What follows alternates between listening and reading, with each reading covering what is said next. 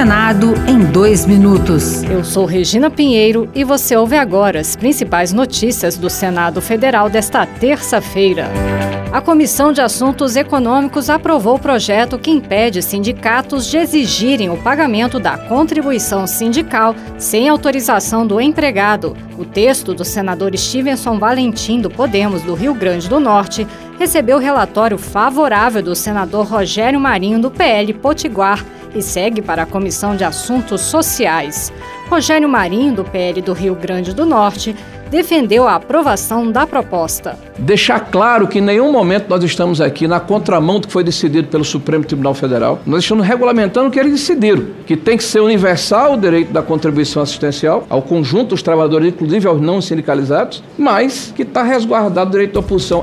O Senado aprovou o projeto que prevê o pagamento de pensão no valor de um salário mínimo para os filhos e dependentes de vítimas de feminicídio. Poderão receber a pensão menores de 18 anos, filhos de mulheres vítimas de feminicídio, nos casos em que a renda familiar mensal per capita seja igual ou inferior a um quarto do salário mínimo, atualmente em R$ 1.320. A proposta seguiu para a sanção.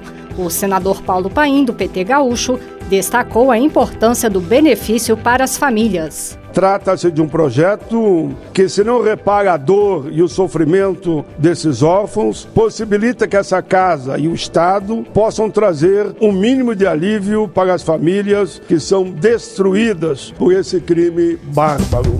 Outras notícias sobre o Senado estão disponíveis em senado.leg.br barra rádio. Senado em dois minutos. Uma produção Rádio Senado.